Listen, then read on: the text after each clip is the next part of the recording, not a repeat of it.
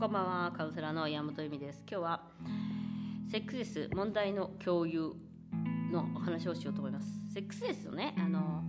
まず問題は何かっていうこと問題なのかどうかっていうことと問題は何かっていうことを見てくださいっていうお話がしましたね。で、その中でえっと、やっぱりパートナーと問題の共有をする必要がありますだって相手は全くそんなこと問題だと思ってないかもしれないからそして、えー、も自分にとってのセクシャリティっていうものをもう一度確認する必要があります、うん、多くの結婚はですねそんなこと話さず考えずどうにかなるだろうと問題を棚上げして結婚します。もちろんねあの運がいい人にはあのセクシャリティの問題が出ない人もいますからそういう運のいい結婚もありますよ。ね、ほらお金にずっと苦労する結婚もあったりとか、えーと、なんだろう、えー、病気とかねそういうものに苦労する結婚とかもあるけど、まあ、今回はあなたの人生においてはセックスレスっていうものを、えーと、乗り越えるというねえっ、ー、とことがあるので問題になっていたりとかするわけですよね。でレスになった場合の問題をずるずるとね長い間あのし続けそしてそれを問題とし続けないと問題だと気づいてね早期発見早期治療しないともう30年も40年もじゃないけどもう本当に20年子供がで最後に子供を産んだ子供を作ってからが最後でしたみたいな人いっぱいいますからあの 一日でも早くねあの問題なんだっていうスタートラインに立つことは めっちゃ大切なことなんですよ。スタートラインにつくこともなく見て見ぬふりをして今まで生きてきたわけですからその問題にスタートラインについてどうやって対応していくかっていうことを知ることが大切です。で問題だと理解する時間もパートナーが問題だっていうことを理解するために必要な時間っていうのもあるかもしれないですね。で本当に問題なのかっていうこともあるかもしれないです。だって日本のカップル50%レスですから、まあ、50その50レスでもうまくいくってことなんですよ。でまあ問題に対する向き合い方って見定めることも大切だし問題を共有することも大切だし問題と問題問題を問題としてし続けていくのかっていう自分の選択肢です。で問題解消問題解消のための一歩を踏み出すことができるのかそれは自分からその話題を触れるのかとか自分から、えーと、誘うことができるのかとか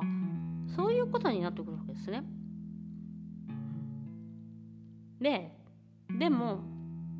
まあ、それを見定めたりとかすることも結構難しいんじゃないかなと思いますね。うん、でもう一つの問題っていうのは問題っていうか悩みですよねレスの悩みっていうその、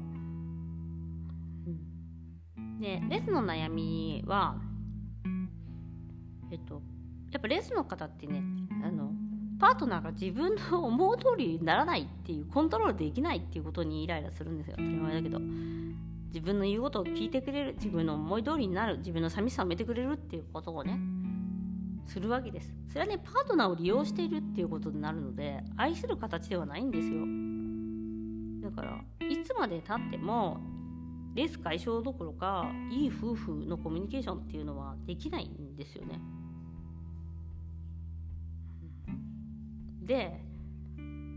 その悩みとか、まあ、問題があった時にセクシャリティの問題をママ友にしても分かんないのはなぜならセクシャリティの問題って本当にすごい複雑なんですよ。パートナーの勃起力の問題から自分のインナーチャイルドの問題まで全てなんです。でパートナーとのコミュニケーションの問題もありますよね。それ以前にモラハラだったっていう話もあります。でも何より大切なことっていうのは自分が寂しいと感じていたりパートナーに不満があったり結婚生活に不安があるのはパートナーのせいではなく自己責任だということです。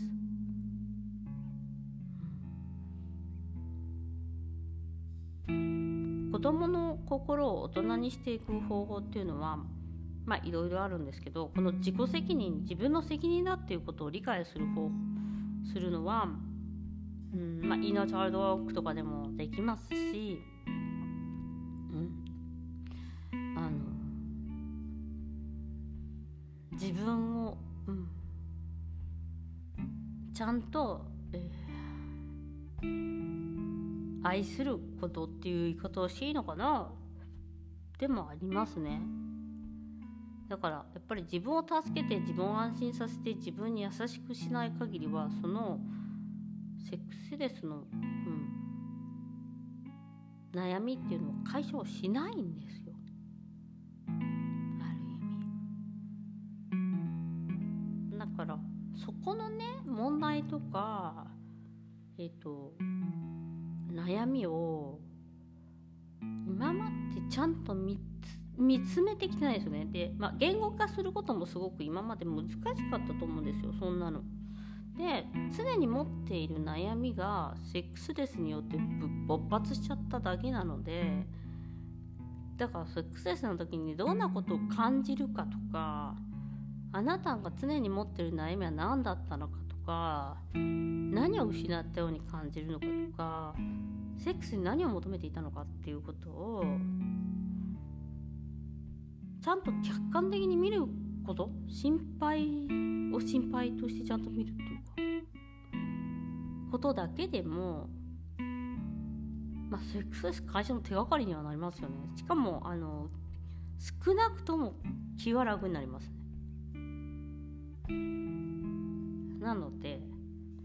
やはり皆さん問題と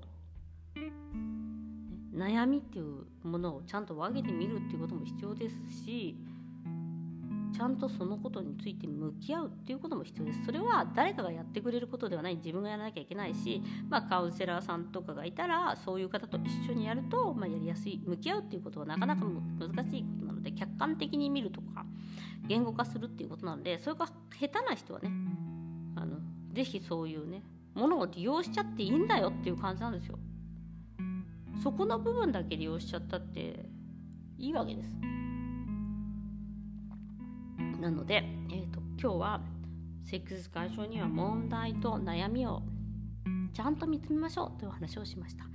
今日もご視聴ありがとうございます。